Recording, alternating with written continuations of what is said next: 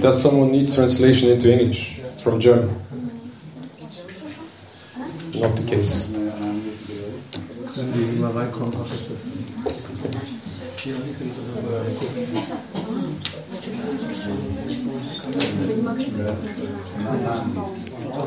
Я очень медленно буду говорить.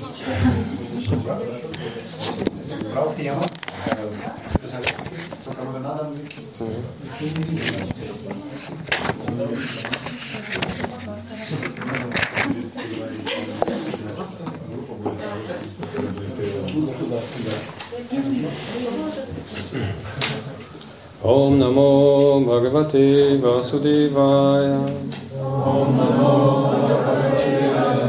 nada Musik? Om Namo Bhagavate Vasudevaya.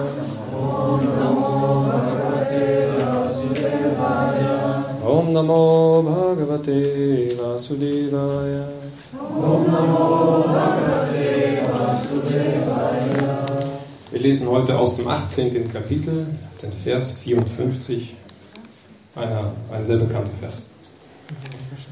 Erstmal ähm, Sanskrit. Brahma Bhuta Prasanatma Nashvachati Nakangshati Samastarveshu Bhutishu Madbhaktim Lapate Param. Ich lese sofort die Übersetzung durch. Wer auf diese Weise in der Transzendenz verankert ist, erkennt sogleich das höchste Brahman und wird von Freude erfüllt. Er klagt niemals, noch begehrt er irgendetwas. Er ist jedem Lebewesen gleichgesinnt. In diesem Zustand erreicht er reinen hingebungsvollen Dienst für mich. Und die Erläuterung von Sri Prabhupada. Die Brahma-Bhuta-Stufe zu erreichen, das heißt, mit dem Absoluten eins zu werden, ist für den Unpersönlichkeitsanhänger das höchste Ziel. Was aber den Persönlichkeitsanhänger, den reinen Gottgeweihten betrifft, so muss er über diese Stufe hinausgehen und sich im reinen hingebungsvollen Dienst beschäftigen. Das bedeutet, dass jemand, der im reinen hingebungsvollen Dienst das des höchsten Herrn tätig ist, die Stufe der Befreiung dies bedeutet, dass jemand, der im reinen hingebungsvollen Dienst des höchsten Herrn tätig ist, die Stufe der Befreiung, genannt Brahmabhuta, Einssein mit dem Absoluten bereits erreicht hat. Ohne mit dem Höchsten, dem Absoluten eins zu sein, kann man ihm nicht dienen. Auf der absoluten Ebene gibt es zwischen demjenigen, dem gedient wird, und demjenigen, der dient, keinen Unterschied. Doch in einem höheren spirituellen Sinne besteht ein Unterschied.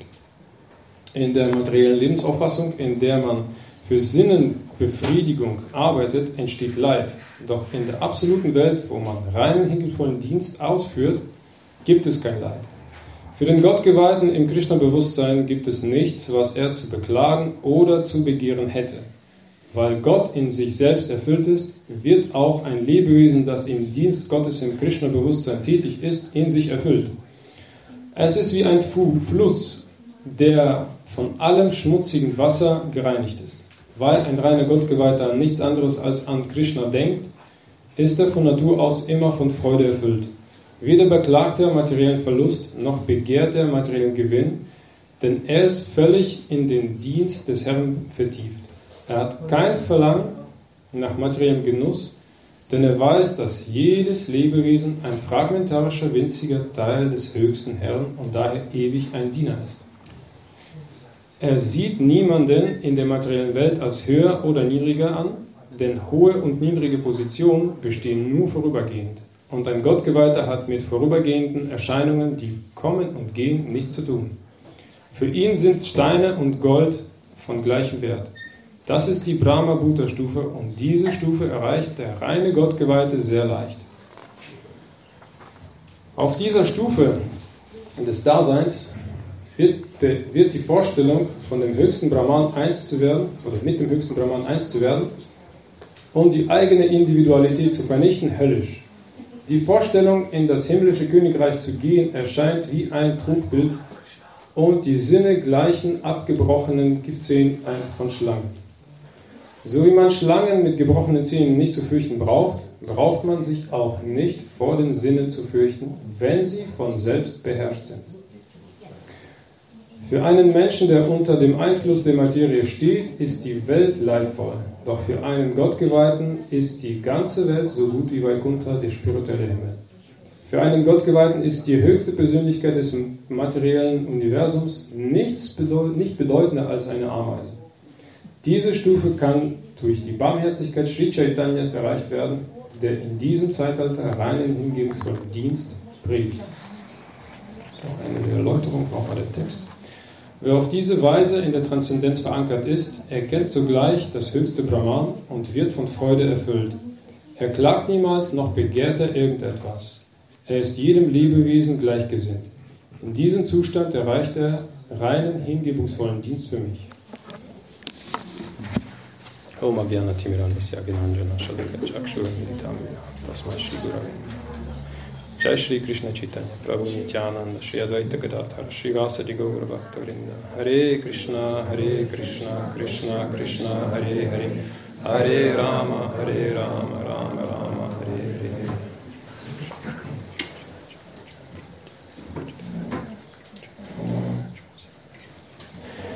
Vishnupadaya Krishna Prishtaya Kale Shimate Bhaktivedanta Swami Nitinamine Namaste Sarasvati Devi Gauravani Pracharine Nirvishesha Shunyavadi Paschatya Deshatahine Hare Krishna und herzlich willkommen. Es sind doch mehr Leute dazugekommen, als ich vorhin die Augen auf hatte. So, ähm, nochmal zur Wiederholung für alle. Ich habe vor glaube ich, einem Jahr angefangen, so eine Reihe über bestimmte Themen äh, Vorträge zu geben. Und zwar beinhaltet diese Reihe der Vorträge die neun Prozesse des hingebungsvollen Dienstes, die neun Stufen des hingebungsvollen Dienstes und damit einhergeht das Sri Shikshashtakam von Chaitanya Mahaprabhu. Und äh, der letzte Satz aus Srila Prabhupads Kommentar bestätigt nochmal, wie wichtig das Ganze ist, was Sri Chaitanya Mahaprabhu uns gebracht hat. Denn da steht, diese Stufe kann durch die Barmherzigkeit Sri Chaitanyas erreicht werden, der in diesem Zeitalter reinen, hingebungsvollen Dienst predigte. Also alles dreht sich um Sri Chaitanya Mahaprabhu. Sri Chaitanya Mahaprabhu ist Krishna selbst. Man kann auch sagen, er ist Radha selbst. Also das ist ein Gemisch. Also er sieht aus. Ja, wie sieht er denn aus? Der hat eine goldene Hauttöne und Viratarani, ist aber ein Mann in Anführungsstrichen, also ist Krishna, ist aber, hat sich dann verkleidet als Diener Krishnas. Und, ähm, aber die Stimmung ist auch von Radharani. Weil Radharani ist die höchste Dienerin Krishnas und er zeigt uns, wie man ihm dient. Und um diesen Dienst, den äh, Mahaprabhu zeigt, um diesen zu erreichen, gibt es neun Stufen. Die höchste Stufe ist Prema Bhakti, von der haben wir uns schon immer was gehört und jeder hat sich das schon gewünscht, das zu erlangen. Vielleicht Prema Bhakti. Und äh, um diese Stufen zu erklimmen, gibt es unterschiedliche Prozesse. Man kann alle Prozesse, also neun Stück sind das, alle Prozesse gleichzeitig verwenden oder ein Prozess oder ein paar, je nachdem. Und die einzige Unterweisung, die uns äh, Sri Chaitanya Mahaprabhu dargelassen hat, sind die acht Verse des Sri Shikshashtaka. Da konzentriert er in den acht Versen alles, was wirklich nötig ist, um Prema Bhakti zu erreichen. So, und äh, inzwischen sind wir in der Mitte angekommen bei den Stufen und beim fünften Prozess. Der fünfte Prozess ist Archanam, das heißt Verehren der Bildgestalt des Herrn. Und die fünfte Stufe ist Nishtha, heißt es. Nishtha oder auch Brahma Nishtha genannt. Und ich verbinde das jetzt mit dem vierten Vers des Shishik Shashtakam. Das ist äh, Nadanam Najanam Nasundarim Kavitam Vajagati Shakamaye Maman Jamanishvare Bhavatat Bhaktira Hetukitwai. Ich lese auch dann später die Übersetzung davon aus dem Shri Chaitanya Charitamrita. Ähm, Aber zuerst wollen wir definieren, was ist eigentlich Brahmanishta. We want to define Brahmanishta. Ist in den Versen davor erklärt, aus der, aus der Bhagavad Gita.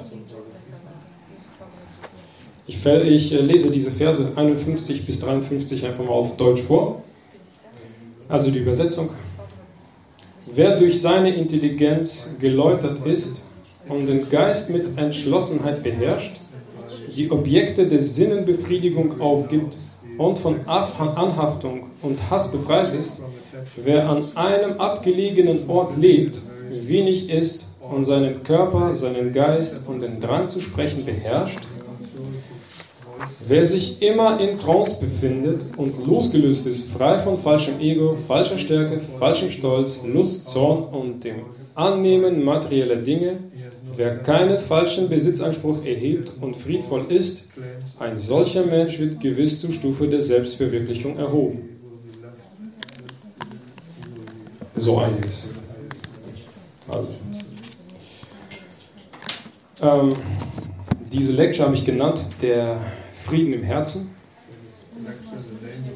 Also, das, was ich vorgelesen habe, so sieht der Frieden im Herzen aus, oder? Ähm, keine Anhaftung, kein Hass, kein gar nichts, irgendwie ständig in Trance. Stolz, Lust, Zorn, also das ist der innere Frieden. In der Stufe davor, Anartha Nivriti, also wir haben ja vier Stu äh, fünf, neun Stufen, jetzt sind wir bei der fünften angekommen. Die erste Stufe war Shraddha, die zweite Sadhu Sangha, die dritte Vajana Kriya, die vierte Anartha Nivriti. Und in der letzten Lecture habe ich darüber gesprochen, was Anartha Nivriti bedeutet. Das heißt, wenn wir zusammenkommen und bestimmte Dinge tun, zusammen im hingebungsvollen Dienst, dass es da zu Spannung kommen kann. Eventuell, muss ja nicht, aber kann. In der Normalität kommt das auch. Und Anartha, Anartha heißt das Wort etwas Nutzloses. Also Nutzloses. Und äh, Nivriti bedeutet abwenden, also sich umkehren, abwenden, also wegdrehen. Also sich von nutzlosen Dingen wegdrehen. Und Streit in, einem, ja, in einer Gemeinschaft ist eigentlich nutzlos, ne? weiß doch jeder. Streiten bringt ja nichts. Also wenn zwei streiten, sind beide, liegen beide falsch. Das ist irgendwie so jedem klar, aber na gut, wenn man mittendrin ist, voll im Eifer, das ist wie, wie im Sport. Ne? Ehrgeiz hat einen gepackt und man streitet bis zum Ende. Aber an sich ist es nutzlos. Aber das ist etwas, was der Frieden außen um einen herum ist, den man herstellen muss. Der Frieden nach draußen. Das ist Anartha Nivriti.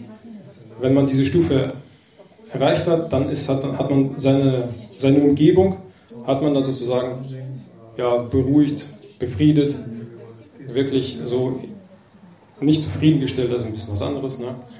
Aber man geht damit ruhig um. Die nächste Stufe ist eine innere Stufe. Brahmanishta bedeutet der innere Frieden. Und wenn wir darüber nachdenken, dann äh, wird es einem klar, dass eine äußere Tätigkeit oder das, was außen ist, leichter zu vollführen ist als etwas, was in uns drin steckt. Weil wir kämpfen gegen unseren Geist. Und der Geist ist unstet, das wissen wir aus der Bhagavad Gita, da sagt Arjuna, es ist leichter, den Wind aufzuhalten als den Geist.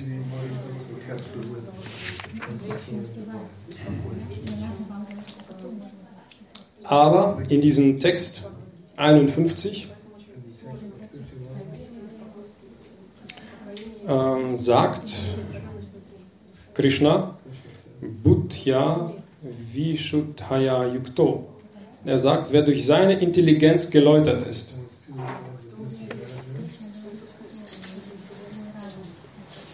Govinda Ki Jai.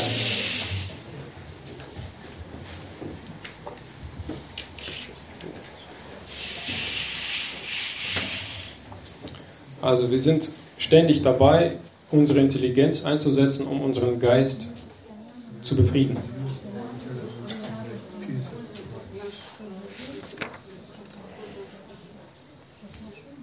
Und wenn wir das dann irgendwann geschafft haben, sind wir auf der Stufe des Brahmanishta. Wie kommen wir jetzt dahin? Das ist die Frage. Also das Ziel ist klar, der Prozess ist klar, die Intelligenz muss dafür herhalten, um den Geist zufriedenzustellen, aber wie kommt man dahin? Denn der nächste Text heißt ja, wer auf diese Weise in der Transzendenz verankert ist, erkennt sogleich das höchste Brahman. Und Brahmanishta heißt, ich, also Nishta bedeutet Gewissheit. Gewissheit, Gewissheit oder Wissen oder verwurzelt sein, vertieft sein. Also wirklich so, so richtig hundertprozentig zu wissen, was Sache ist. Nishta. Das heißt, Brahmanishta heißt, ich habe verstanden, was die Spiritualität ist. In diesem Zusammenhang muss man sich das mal auf der Zunge zergehen lassen. Ne? Ich bin sozusagen über fünf Stufen hinweg. Irgendwie habe ich mich mit etwas beschäftigt, wo ich in der fünften Stufe erst verstehe, was ich da gemacht habe, so halbwegs. Brahmanishta. Ich habe irgendwie in, auf der ersten Stufe Interesse gehabt, Shraddha. Auf der zweiten Stufe habe ich dann mit Leuten die Zeit verbracht, die auch so ein Interesse haben, Sadhusanga. Auf der dritten Stufe haben mir die Leute gesagt, oder einer von denen hat mir gesagt, also der spirituelle Meister normalerweise, mach doch mal das, also das ist dein, äh, deine spirituelle Praxis, mach das. Und dann wenn ich das gemacht habe, steige ich auf und ich habe tatsächlich Lust daran bekommen, irgendwie zu dienen oder mit den Leuten zu tun, mehr zu tun zu haben. Und dann kommt eben das Wegdrehen, sich abdrehen von den unnützlichen Dingen. Und das hat jetzt nicht wirklich, mm, oder das alles bringt mich erstmal zum Verständnis, was Spiritualität ist. Man könnte so denken, dass das, was man in den, vierten, in den vier Stufen gemacht hat, dass das alles noch gar nicht spirituell war. Es war zwar spirituell, aber es hatte, aber die Richtung, in die man das, in die man das gelenkt hat, war nur um von den nutzlosen Dingen sich wegzudrehen, also von der Materie. Und wenn man das geschafft hat, wow, dann hat man gesehen, das ist also Spiritualität. Das ist für, für die meisten nichts Neues, für mich auch nicht. Also wenn man äh, das Stück für Stück auseinander nimmt, werden wir gleich versuchen, warum das nichts Neues für uns ist. Weil sobald wir zum Krishna-Bewusstsein kommen, wird uns gesagt, chante, den Hare Krishna Maha Mantra, ähm, und du sollst für Krishna kochen und Krishna opfern. Das hilft schon, das ist der Anfang. Aber diese beiden Prozesse, die sind schon sowas von spirituell eigentlich, weil der fünfte Prozess Archana, das ist dieses für Krishna kochen und äh, Krishna alles opfern. Das ist so, das ist der Dienst, wie man äh, die Bildgestalten verehrt. Nicht unbedingt direkt äh, in 3D die Bildgestalten, also ich sag mal Figuren. Krishna selbst, der sich in, äh, in Stein oder in Holz oder in Metall manifestiert hat. Ein Bild reicht vollkommen aus. Und wir verehren schon, wir machen schon Archana. Wenn wir für Krishna kochen, wenn wir, wenn wir Krishna unsere Speisen opfern oder die Speisen, die wir gekocht haben. Ähm, Japa oder die, äh, das Chanten der heiligen Namen, das ist auch Archana. So verehrt man auch Krishna. Das ist nämlich die vorgeschriebene Art und Weise, Krishna zu verehren für dieses Zeitalter. Und das Bhajan vergessen.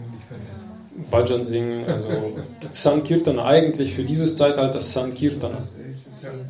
Also in der eine Gemeinschaft mit Gottgeweihten zusammen, den Hare Krishna Maha Mantra laut zu singen, mit musikalischer Begleitung. Nicht nur in geschlossenen Räumen, sondern draußen auf der Straße. Harinams machen und so weiter. Oder Srila Prabhupads Bücher zu verteilen, das ist auch Sankirtana. Das ist auch eine Verehrung. Und ähm,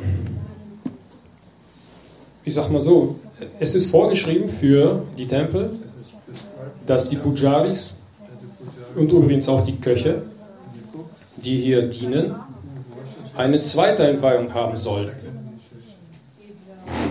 Eine zweite Einweihung. Also brahmanische Einweihung sozusagen. Brahmanen haben was mit Brahman zu tun, also die Brahmanen, die Menschen, die sind sozusagen, die haben die Stufe des Brahmanishta erreicht. Und deswegen verbinde ich diese fünfte Stufe mit dem fünften ähm, Prozess, Archana. Das heißt, sobald man die fünfte Stufe erreicht hat, darf man auch im Prinzip, was auch so tatsächlich gelebt werden soll, diese fünfte, den fünften Prozess ausführen. Bis dahin ist man nicht rein genug, sagt man. Mein spiritueller Meister sagt das gleiche. Er sagt, ähm, wenn du eine zweite, also wozu willst du eine zweite Entweihung? Die zweite Entweihung ist dafür da, um Krishna auf dem Altar zu dienen. Also im Tempel mit allen möglichen, also mit allen Prozessen. Im Srimad Bhagavatam, was ich immer wieder zu diesem Thema lese, ähm, diesmal lese ich das nicht, da zählt Srila Prabhupada die unterschiedlichen vedischen Texte auf und er listet alle möglichen Vergehen, die man beim Dienst auf dem Altar begehen kann. Das sind so an die 100. Ich habe die nicht gezählt, aber das sind so einige. Das sind, und er sagt, es gibt noch mehr. Es gibt eigentlich nur mehr, wo man aufpassen muss. Und das ist ein Prozess, der muss halt, ja, bei dem muss man richtig gut aufpassen. Ja. Da muss man ausgebildet sein und äh, da muss man auch die innere Haltung haben. Gestern gab es hier ein äh, Seminar dazu über die innere Haltung beim Dienst am Altar. Und das muss man alles mitbringen, das muss man alles gemacht haben. Aber dieser Prozess, Archanam, soll uns helfen, diese Brahmanishta-Stufe zu erreichen. Jetzt erkläre ich mal wieso. So ganz grob erkläre ich mal wieso, warum das der Fall ist. Das ist vielleicht mal ganz interessant, damit wir uns komplett reinigen. Wenn wir uns darauf vorbereiten, unseren Deities, also unseren Bildgestalten in 3D zu dienen. Ja. Erstens ist es Pünktlichkeit. Alles muss pünktlich sein. Jeden Tag muss zur gleichen Zeit äh, Bhoga, also die zubereiteten Speisen, geopfert werden. Also wenn wir morgens frühstücken, dann frühstücken die Deities immer um die gleiche Zeit. Das heißt, dreimal täglich mindestens, also wenn man zu Hause die Deities verehrt. Srila Prabhupada beschreibt auch, dass für Haushälter es sehr wichtig ist, zu Hause Deities zu verehren. Wenn sie keinen Zugang zum Tempel haben und wenn sie keine kleinen Kinder haben. Also wenn man kleine Kinder hat, sagt Srila Prabhupada, sollte man vielleicht auf die Kinder aufpassen. Ja. So, aber ansonsten muss man dreimal täglich seinen Deities, die zu Hause sind oder die im Tempel sind, jeden Tag um die gleiche Uhrzeit etwas opfern, was sie essen können. Bevor man opfert, muss man sie aufwecken. Im besten Falle muss man sie baden. Das dauert, man muss sie ankleiden, richtig schön machen. Und dann opfert man das Essen. Und das muss alles vorbereitet sein. Und das morgens. So, sagen wir mal, man hat einen Deal mit den Deities geschlossen, okay, um neun gibt es Essen. Ja. Das heißt, man muss alles vorbereitet haben und man muss auch sauber sein, man muss rein sein. Und im besten Falle hat man seine 16 Runden schon gechantet. Also das heißt, man muss tatsächlich um 4 Uhr aufstehen, duschen, sich sauber anziehen, seine Runden chanten, in die Küche gehen, etwas, alles Mögliche vorbereiten, was man opfern möchte. Dann muss man die Deities wecken, so um 8. Sie dann baden, anziehen und so weiter und so weiter, alles vorbereiten, opfern. Und das, das heißt, man ist dann von 4 bis 10 ungefähr, 6 Stunden, erstmal für Frühstück mit den Deities beschäftigt. Und das ist erstmal der Morgen. Und wenn man die ganze Zeit dabei ist und dann geht es so weiter, man dient ständig, man dient die ganze Zeit und dann bereitet man schon äh, Mittagessen vor, weil das muss schon irgendwie um eins geopfert werden. Zwischendurch hat man vielleicht Zeit, um, um ein bisschen Kirtan zu machen, weil. Äh, ach, ich habe noch eine Sache vergessen. Mangalarati. Mangalarati muss man ja auch machen. Genau, also man steht auf, duscht sich, macht dann, weckt die Deities auf, zieht sie so ein bisschen an, macht Mangal Arati und dann kommt das Ganze noch. Also da muss man Mangal Arati noch dazwischen schieben. Das ist auch nochmal so eine halbe Stunde Zeit, die drauf geht. Also ist klar. Ne? Also ist viel zu tun und man ist aber ständig dabei, den Deities zu dienen.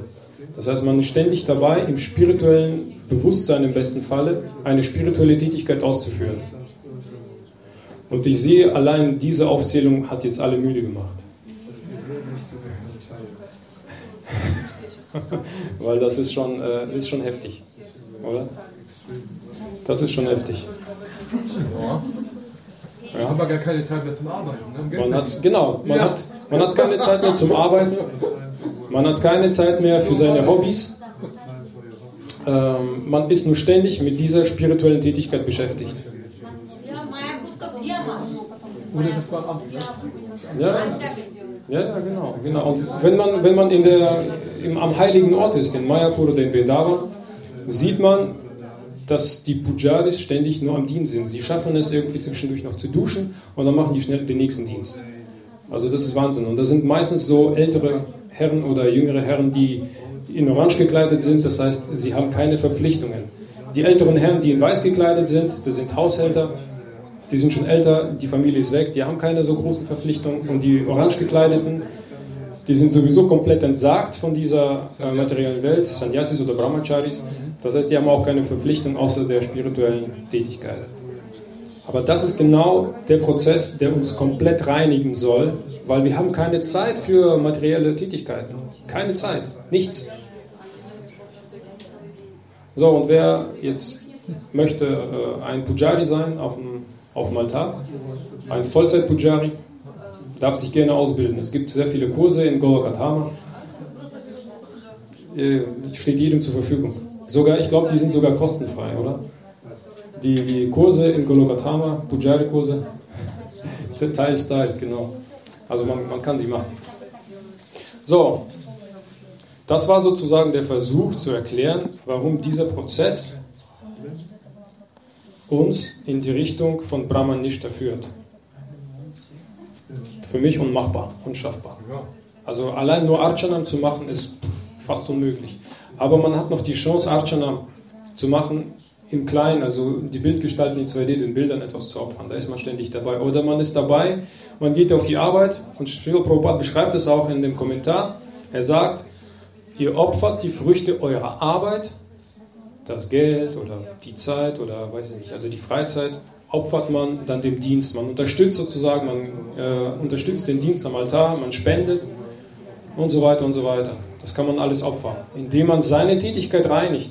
Seine materielle, materielle Tätigkeit wird gereinigt, wird dann spirituell, wenn man das alles macht. Wenn man Kinder hat, hat, dann versucht man die Kinder so aufzuziehen, dass die im Endeffekt Krishna bewusst werden. Dass, dass man es schafft, dass, ich, dass, dass die dann zu Devotees werden und nicht irgendwie in die Welt abhauen und sonst was machen. Ähm, das ist auch Archanam im Grunde. Ja. So, mal angenommen, man macht das tatsächlich so in dem reinen Bewusstsein. Man steht sozusagen vor einer Maschine, die man auf der Arbeit bedient und chantet die ganze Zeit und weiß, okay, jetzt habe ich meine Arbeit erledigt, pflichtbewusst. Und ich habe das Geld bekommen, das Geld ist auf meinem Konto und ich äh, gebe einen Teil für den Dienst. Da gibt es so bestimmte Vorschriften, welchen Teil man abgeben soll. Also und äh, man chantet seine 16 Runden, man hat die Ersteinwahlen bekommen und man hat es geschafft, seine Umgebung zu befrieden. Das heißt, man hat kein Problem mit den, Diva mit den Devotees. Und man ist auf dem Weg, wirklich spirituell zu werden. Was man von vornherein ja schon macht. Man macht es seit dem ersten Tag, wenn man Krishna-Bewusstsein praktiziert, chantet man, man opfert die Speisen. Das macht man ja von dem ersten Tag. Und dann hat man vielleicht so ein Gefühl, ähm, dass man tatsächlich innerlich durch diese Tätigkeit zur Ruhe gekommen ist. Vielleicht für fünf Sekunden oder so. Weil diese fünf Sekunden, die kann man spüren. Und ähm, ich hoffe, der bricht jetzt nicht ab. Ja, genau, der läuft weiter. Ich lese jetzt äh, aus dem Sri Shikshastakam bzw. Sri Chaitanya Charitamrita den Text. Das ist der Text 30 aus dem Antja Lila. Ne, das ist der Text 29 aus dem Antja Lila, Kapitel 20. Nadanam Najanam Nasundarim Kavitam Va Jagadisha Kamaye Mama Jamani Jamanishware Bhavatat Bhaktirai Tukitoi. Die Übersetzung. O Herr des Universums, ich begehre weder materiellen Reichtum, noch materialistische Anhänger, noch eine schöne Frau oder fruchtbringende Handlungen, die in blumiger Sprache geschildert werden. Alles, was ich mir wünsche, ist dir Leben für Leben in motivloser Hingabe dienen zu dürfen.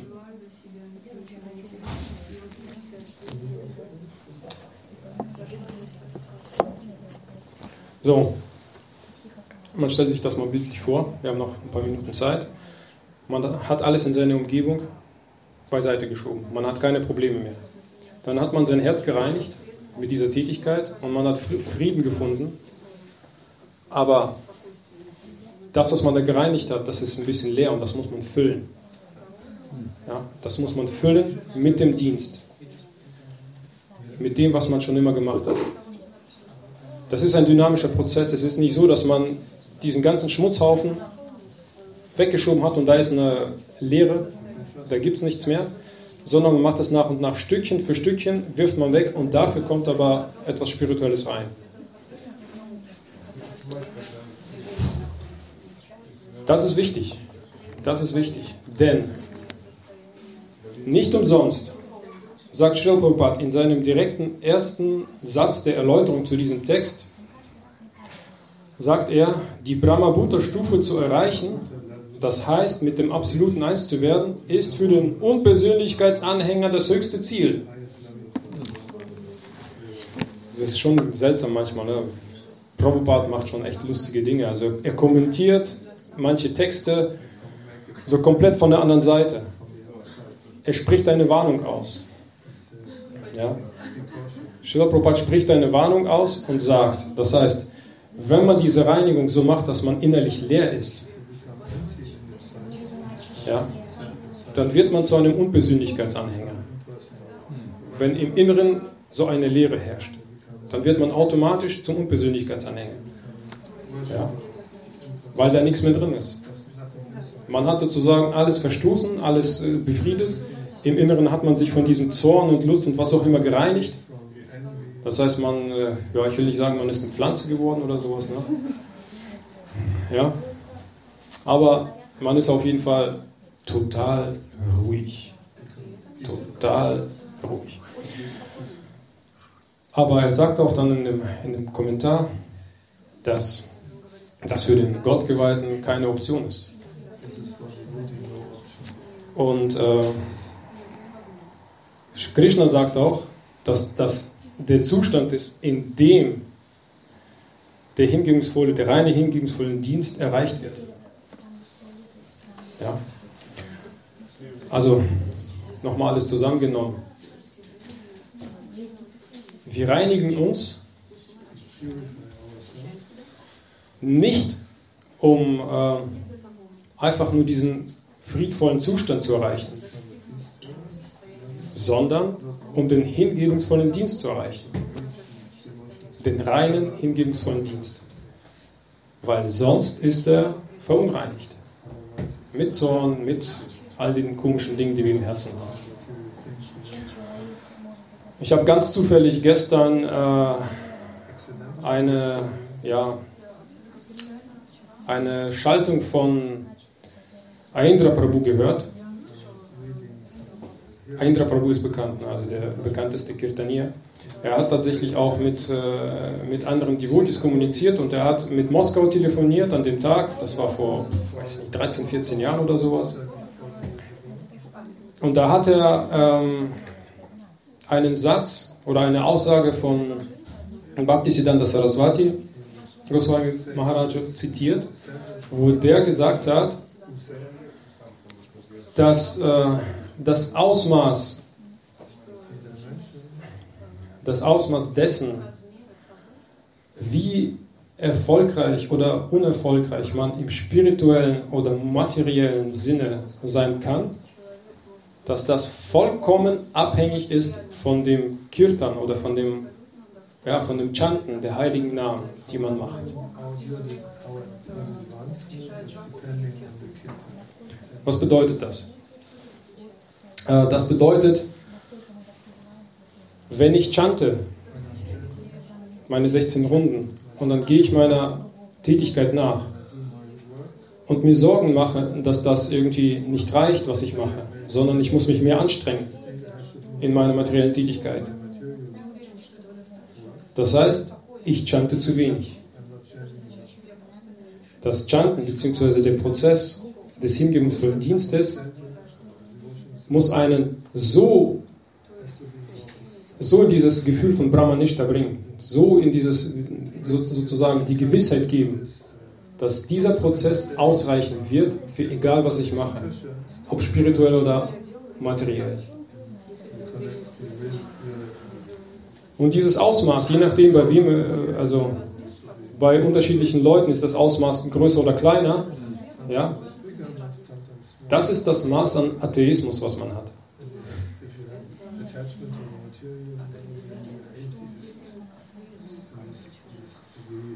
Ganz genau. So, genau, das ist das Ausmaß an Atheismus.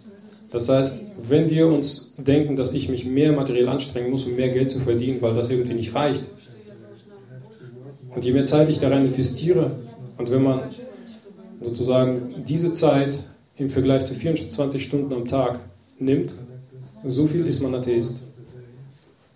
Ob das jetzt 10 Stunden, 20 Stunden sind am Tag oder weniger oder mehr. Vielleicht auch beim, bei den Leuten draußen sind das 24 Stunden am Tag. So viel Atheismus hat man in sich. Und deswegen auch dieser, diese Stufe, diese Stufe nenne ich sozusagen die Spitze des Eisbergs oder die Spitze nicht, nicht des Eisbergs, sondern des Bergs. Nein, nicht des Eisbergs, nein, genau, des Bergs. Brahmanishta ist sozusagen die oberste Stufe, die man erreicht hat. Und wenn man sich da verankert hat, dann geht es wieder abwärts. Man hat gearbeitet, gearbeitet, gearbeitet, sehr viele Entsagungen auf sich genommen, hat dann Brahmanishta erreicht und dann geht es abwärts, dann geht es dann zu Nama Ruchi, Asakti, Bhava und Prema. Und das ist dann, wenn man das erreicht hat, wenn man diese Stufe, dieses Verständnis der Spiritualität verstanden hat, dann wird es einfach, dann wird es einfacher. Darüber sprechen wir dann aber in den nächsten Lectures, äh, wenn wir dann äh, die Stufe des, des Namaruchi, des Namaruchi besprechen werden. Genau, und jetzt haben wir noch circa fünf Minuten Zeit. Wir müssen hier, wie ich gesagt habe, richtig pünktlich sein hier, damit hier pünktlich auf die Verehrung von Srila Prabhupada angefangen wird. Das muss halb fünf geschehen. Deswegen haben wir jetzt fünf Minuten Zeit, um das Thema zu diskutieren. Vielleicht hat sich da die eine oder die andere Frage ergeben. Vielleicht habe ich da irgendwas vergessen noch zu sagen. Oder vielleicht habe ich zu viel gesagt. So, das. Ja, gut.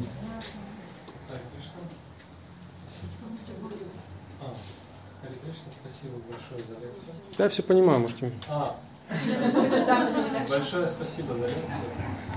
А, Вы сказали о том, то, что то время, которое мы уделяем материальной деятельности, определяет, насколько мы атеисты. Sie haben gesagt, die Zeit, die wir an die materielle Gegebenheiten uns widmen, bestimmt, wie, wie viel wir Atheisten sind. В то же время мы не можем сразу отказаться от материальной деятельности и ну, полностью заняться преданным служением, потому что у нас есть какие-то обязанности. Äh, schnell wenden. И мы должны потихонечку нагружать себя, ну, то есть больше духовного делать. Как определить для себя э, ну, вот эти шаги, размер этих шагов к духовному? То есть насколько мы...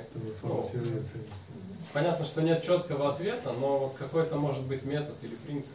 Äh, wir sollen nach und nach also äh, in, in das äh, Spirituelle äh, gehen und äh, wie kann jede Person persönlich für sich das bestimmen, wie schnell ich dann diese Schritte mache. Vielen Dank für die Frage. Ähm, Das wurde mir persönlich so beigebracht, ähm, dass ähm, der Prozess des Yoga duldet keine Überanstrengung. Ja. Der Prozess des Yoga ist stetig.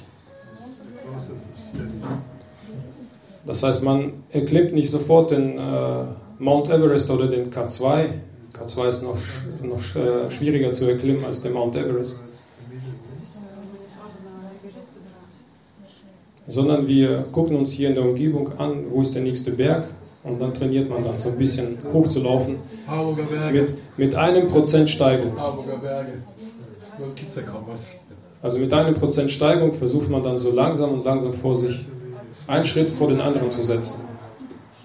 Also ein Schritt vor den anderen bedeutet, auf zwei Beinen sind wir stabil.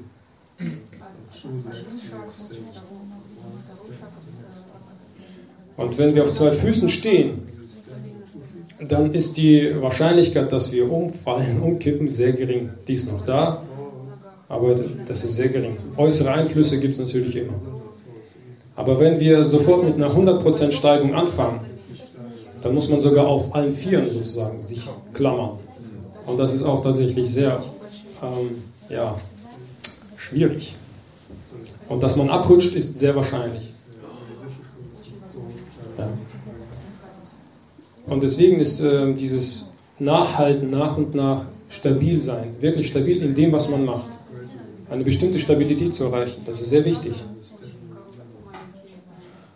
Aber sobald man zur nächsten Stufe aufsteigt, also von eben Shraddha zu Satusanga zu äh, Vajana Kriya und Brahmanishta, da gibt es immer so eine Prüfung. Immer so eine kleine Prüfung.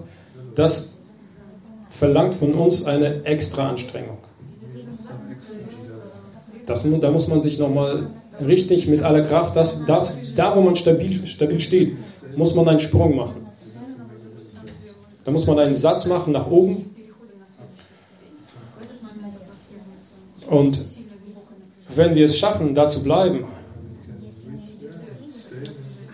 und eine stabile, ja, stabile Position gewinnen, dann geht es wieder Stück für Stück, ganz stetig, ganz langsam weiter voran. Ja.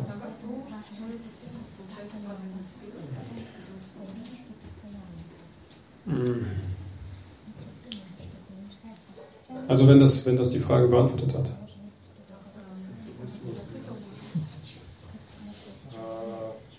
Ja, nicht einfach. Можно Да, да. Э, Ну, я с вами согласен полностью, что нужно утвердиться, пойти дальше, утвердиться, пойти дальше. Но у всех вот эта скорость и размер этого шага, он разный. И как для себя определить? Ну, Вот. Ну, как правило, это вот мы двигаемся, уперлись, тут напряжение, напряжение, скачок, все, опять. И вот так. Как просто для себя определить вот это? Как объяснить?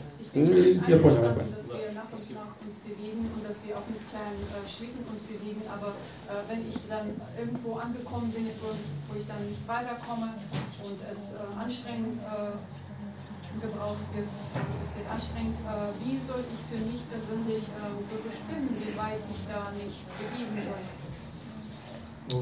So, sehr gute Frage. Und die einzige Antwort ist äh, Barmherzigkeit. Also wenn man keine Barmherzigkeit hat, diese eine Stufe, Milost. Wenn man keine Barmherzigkeit hat, um eine bestimmte Aufgabe zu lösen, denn alleine kann man nichts lösen. Man, hat, man ist immer auf die Barmherzigkeit von anderen Gottgeweihten oder Krishna selbst ähm, hingewiesen oder angewiesen, genau. Und wenn man diese Barmherzigkeit nicht hat, und solange man diese nicht hat, wird man diese Stufe auch nicht, äh, nicht äh, erklimmen, nicht erreichen. Genau. Das heißt, man kann mit dem Kopf durch die Wand gehen, man kann es versuchen, vielleicht kriegt man einen blutigen Kopf, aber man hat trotzdem nichts geschafft. Und ähm, ich sag mal so, ich habe das mehrmals im Leben äh, schon erlebt. Jetzt spreche ich aus eigener Erfahrung. Es kommt auf einmal der Zustand, wo man anscheinend nichts macht, keine Anstrengung unternimmt, aber man wird von einer unsichtbaren Hand auf diese Stufe gehoben. Einfach nur, einfach nur so zack. Oder, oder ein Gottgeweihter, ein Gottgeweihter, der in meiner Nähe ist, nimmt mich und schiebt mich einfach nur in die Richtung. Das ist genau dieses, was ich, was ich meine, die äh, Barmherzigkeit, entweder von Gottgeweihten oder von Krishna selbst. Die unsichtbare Hand ist Krishna selbst und äh, die Gottgeweihten um einen herum sind es auch, die Barmherzigkeit. Also durch diese Barmherzigkeit oder durch die Gottgeweihten offenbart sich die Barmherzigkeit von Krishna. Und ohne diese Barmherzigkeit schafft man es einfach nicht. Und das muss man dann sehen. Wenn die Zeit gekommen ist, Krishna ist im Herzen, er sieht ganz genau, wie weit man ist. Und dann gibt es zwei Möglichkeiten. Er gibt diese Barmherzigkeit oder er gibt sie nicht. Ja. Noch eine kurze Frage. Ich glaube, Hare Krishna. Du noch eine Frage?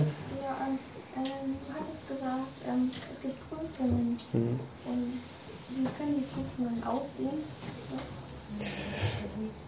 Die erste Prüfung ist frühes Aufstehen. Ja, das ist die allererste Prüfung. Also, als ich angefangen habe mit Krishna-Bewusstsein, oder ich habe davon erfahren, äh, bin ich persönlich dann, ich war um 8 oder 9 oder so wach. Oh, morgens. Oder, keine Ahnung, ist ja schon Nachmittag, wer weiß. Ne? Und die erste Prüfung war, um 4 Uhr aufzustehen oder um 5 oder was auch immer. Das heißt, es war eine richtig lange Zeit, wo ich mich angestrengt habe, um 4 Uhr aufzustehen. So sehen die Prüfungen aus. Da muss man sich anstrengen. Oder dann, wenn man etwas kocht und Krishna etwas opfern möchte, es nicht zu probieren, sich nicht am Kopf zu fassen oder irgendwelche Sachen zu machen, ja. Sowas, das ist auch schon eine Prüfung. Man kämpft mit den schlechten Angewohnheiten, die man hat. Man kämpft damit. Das sind unsere kleinen Prüfungen, große Prüfungen. Irgendwann, wenn man diese kleinen Prüfungen bestanden hat, wenn man sich gereinigt hat, dann gibt es eine große Prüfung. Das ist die Prüfung, äh, die Auswahl des spirituellen Meisters. Das ist auch eine ganz, ganz große äh, Prüfung. Und danach, danach gibt der spirituelle Meister persönlich auch schon die Prüfung, die man bestehen muss. Da, dann macht man sich keine Sorgen. Also das ist dann die größte Prüfung. Wenn man den spirituellen Meister dann äh, auserwählt hat und der hat auch nichts dagegen, dass man sein Schüler wird, dann kommt, dann, ja, dann kommt die richtige Prüfung. So, vielen Dank. Wir, haben, wir sind schon über der Zeit, zwei Minuten. Srimad Bhagavad Gita ki Jai, Srila Prabhupada ki Jai.